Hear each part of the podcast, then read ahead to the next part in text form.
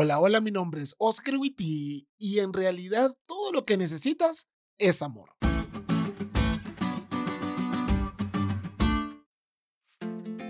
Las cosas que hago por amor.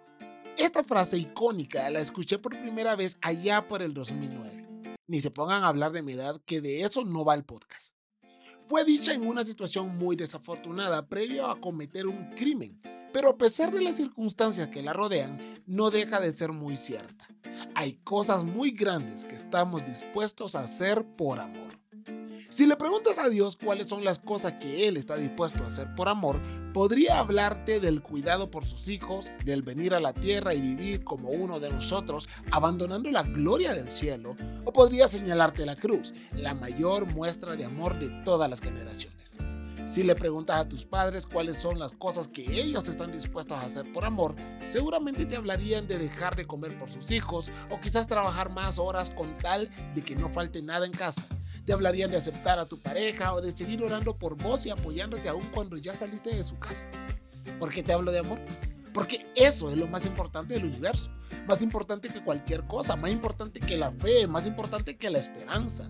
Es lo más importante para el cristiano y para su salvación. Muchos creemos que para ser salvos necesitamos guardar los mandamientos, hacer muchas cosas o dar grandes sumas de dinero. Pero para ser salvo, Jesús dijo que necesito amar a Dios y amar a mi prójimo. Punto.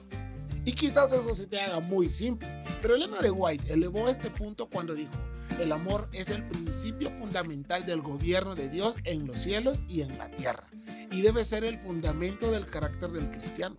Solo esto puede hacerlo y mantenerlo estable.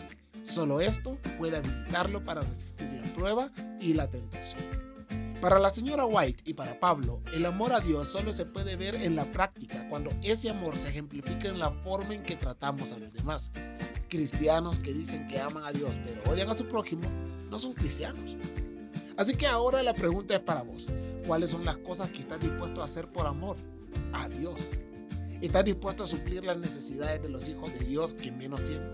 ¿Estás dispuesto a estar al pendiente de aquellos que sufren? ¿Estás dispuesto a compartir la salvación que hoy gozas con aquellos que no la tienen? Como podrás darte cuenta, las cosas más grandes que alguien puede hacer por amor van más allá de ellos mismos. Atrevámonos a amar, pero amar de verdad.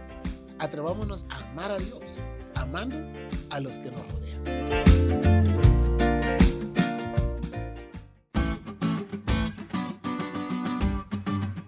¿Te diste cuenta lo cool que estuvo esta lección? No te olvides de estudiarle y compartir este podcast con todos tus amigos. Es todo por hoy, pero mañana tendremos otra oportunidad para estudiar juntos.